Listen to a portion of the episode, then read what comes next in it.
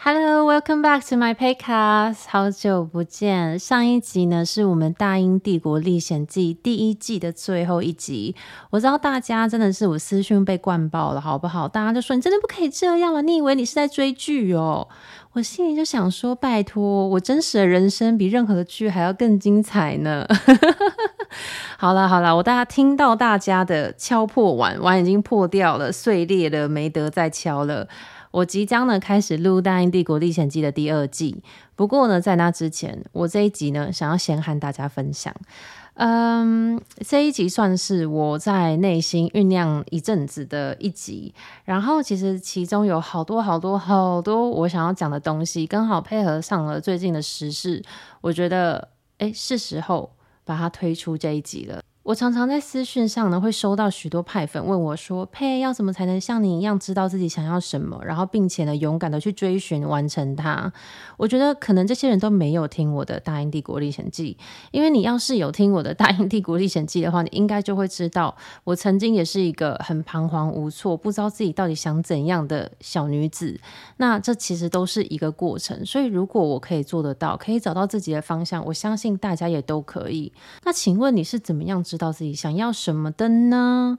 我觉得有时候问这个问题呢，都非常的庞大，你知道，完全没有任何的上下文，完全不知道这个人目前生活的情况，那就突然对我抛出了一个这么庞大的问题。其实说实在的，我很难去依照这样子的讯息就给你们回答。所以今天我想要透过我今年初呢回台湾的时候遇到的一件事情，来当做这一个话题的展开。今年一月、二月的时候呢，我回台湾过年。那时候呢，在宜兰罗东有一间呢很好吃的嗯小笼包店，叫什么正常鲜什么之类的，我也快忘记了。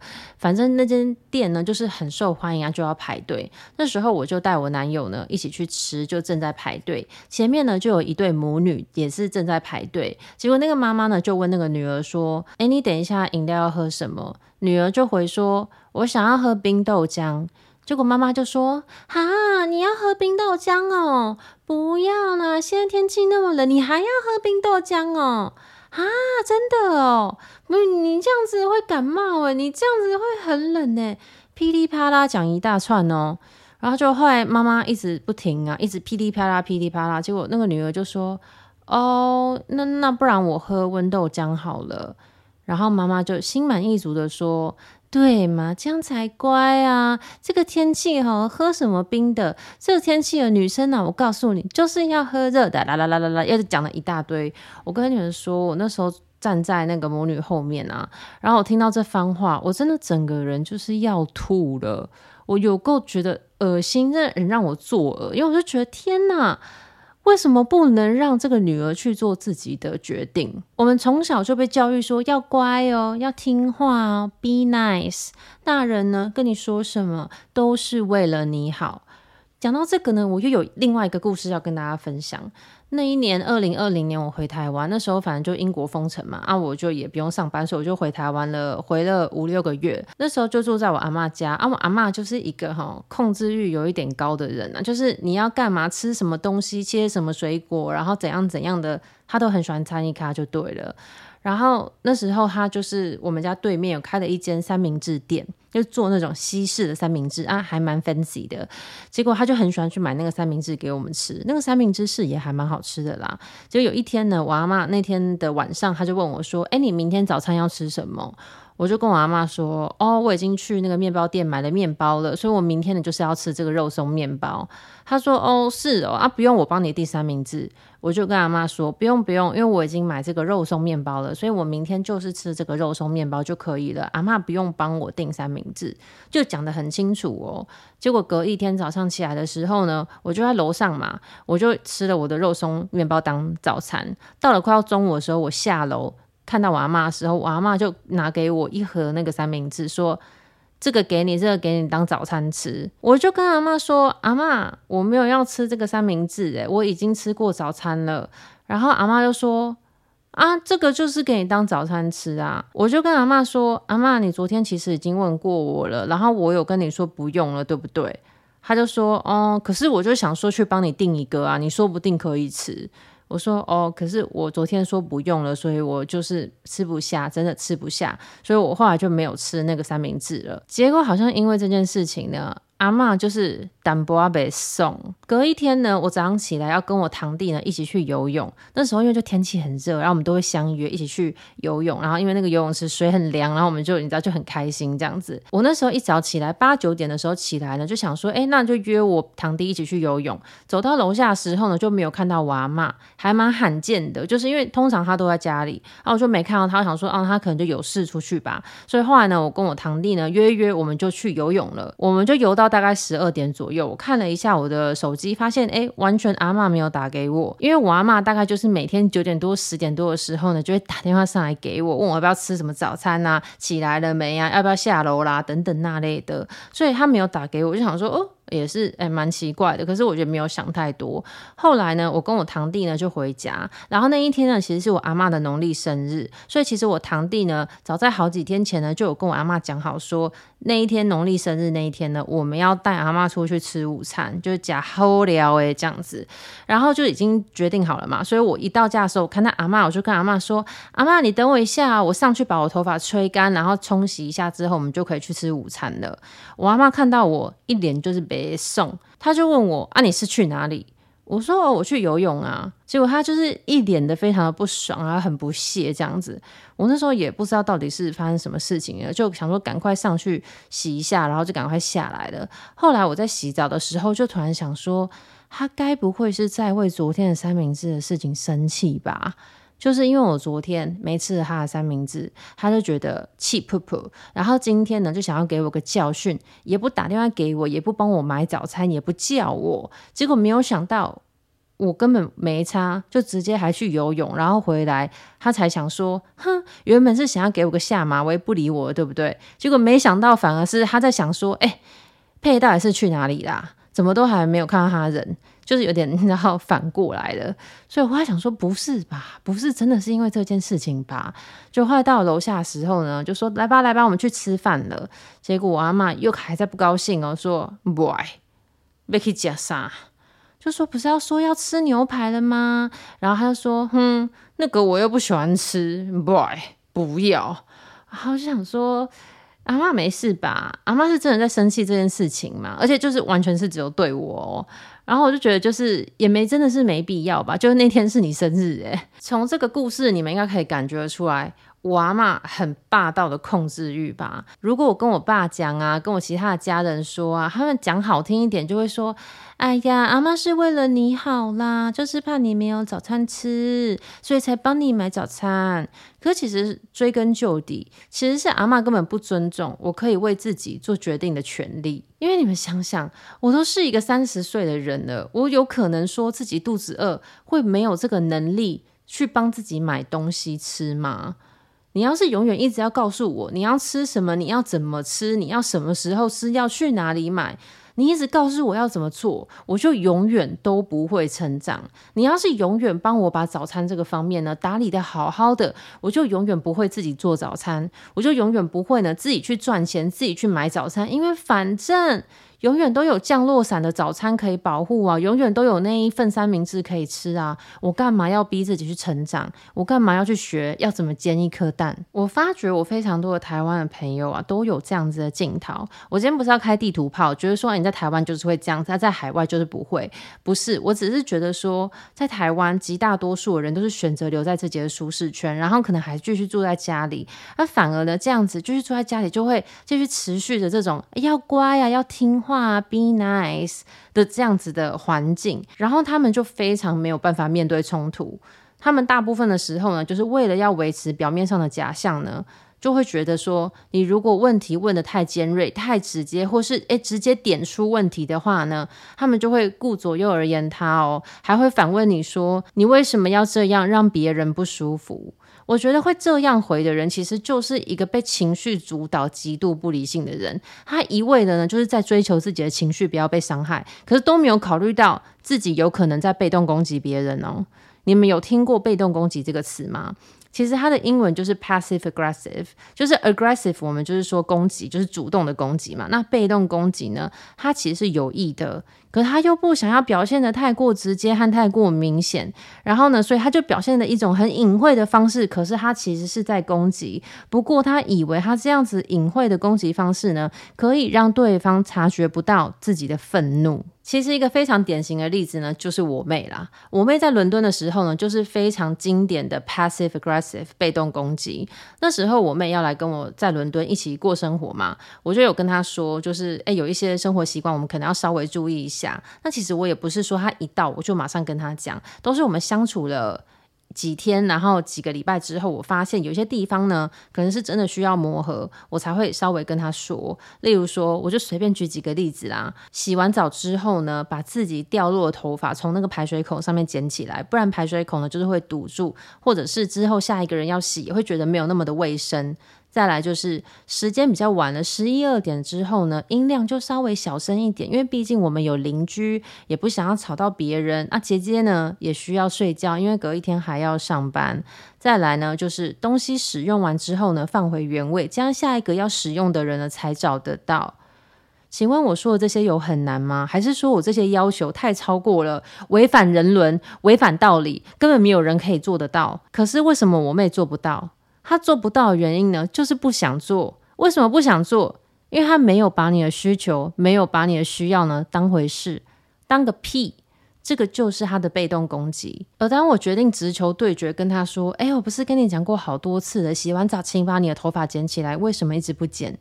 或者是哎，我找不到我的镜子了，哎，你东西怎么用完都不放回原位？”他却觉得说：“你为什么要一直碎碎念？为什么要一直讲我？”他太关注于这个冲突本身了，带来的很不舒服的感觉，就没有办法去理智的分析。我们现在这个沟通呢是很有必要的，这个冲突的发生呢是很有必要的，没有办法理智的去分析这个行为的本身。这样子的人呢，就是永远也长不大的小孩。冲突绝对是有情绪的，但是够成熟的人呢，面对冲突的时候呢，他会先冷静下来，先理智的思考一下。这样子的冲突，这样子的沟通，是不是有必要的？是不是因为我们要为了要达成某些事情，为了要商量某些事情，为了要嗯同意某些事情，我们必须要有冲突？就像 Jordan Peterson 说的嘛，我们要寻求真相，我们就要有这些非常让人不舒服的谈话，因为没有这些非常不舒服的谈话，我们永远都追寻不到真相。所以在人生中有许多事情的达成呢，是需要有这样子令人不舒服的谈话的。如果大家有时间，也可以去看一下我跟妹妹的直播底下人的留言，完美的体现了我刚刚一开头跟你们大家说的。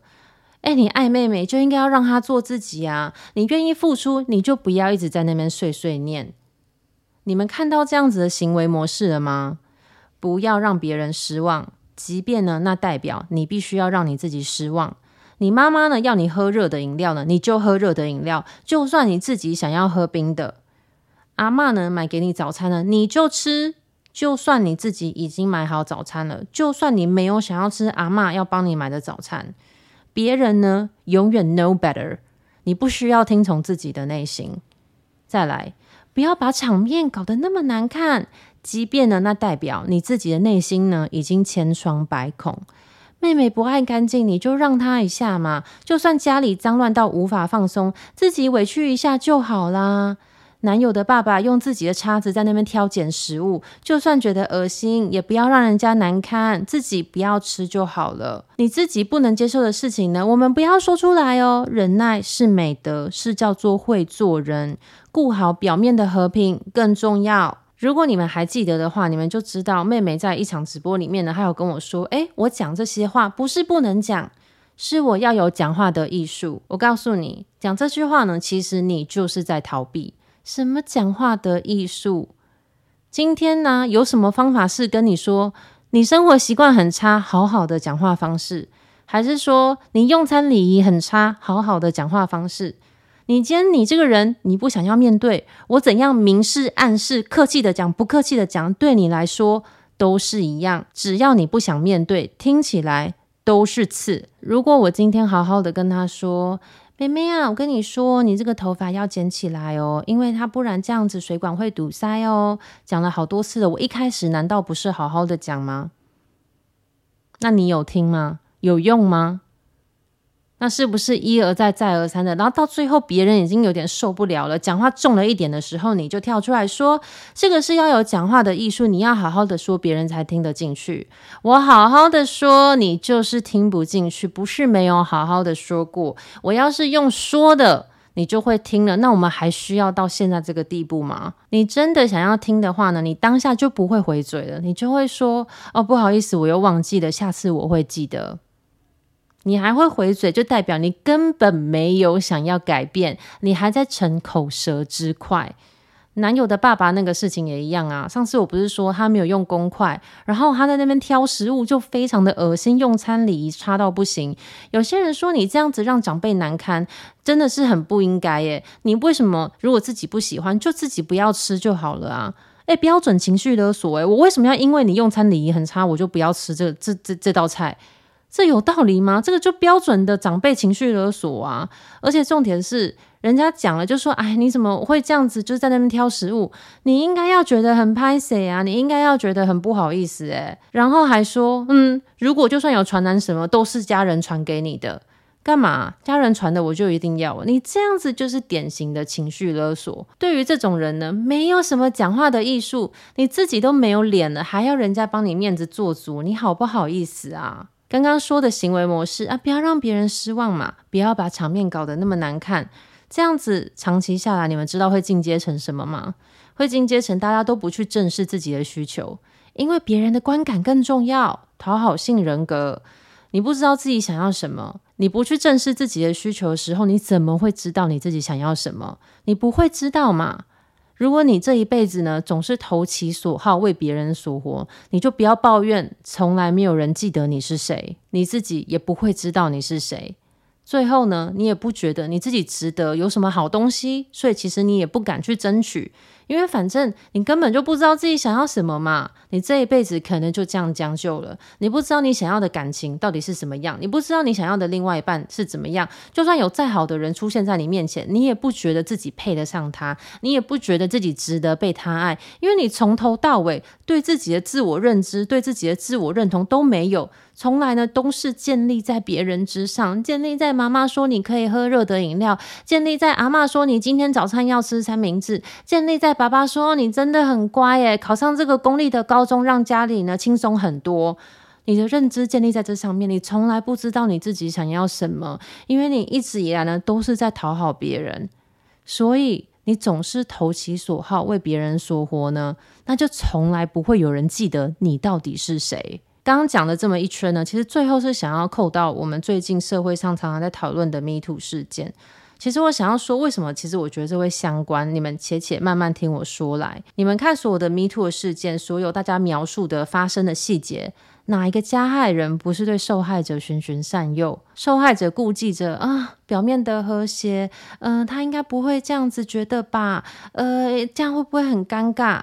你这样子的心态，就是加害者最大的优势。我希望所有的人呢，都可以丢掉我们从小被教育的，哦，要乖呀，要当一个乖小孩呀，不要随便嗯、回嘴呀，不要忤逆师长的这个形象。只是因为我选择表达自己的需求，我有清楚的界限，我需要被尊重，不代表我是一个糟糕的人呢。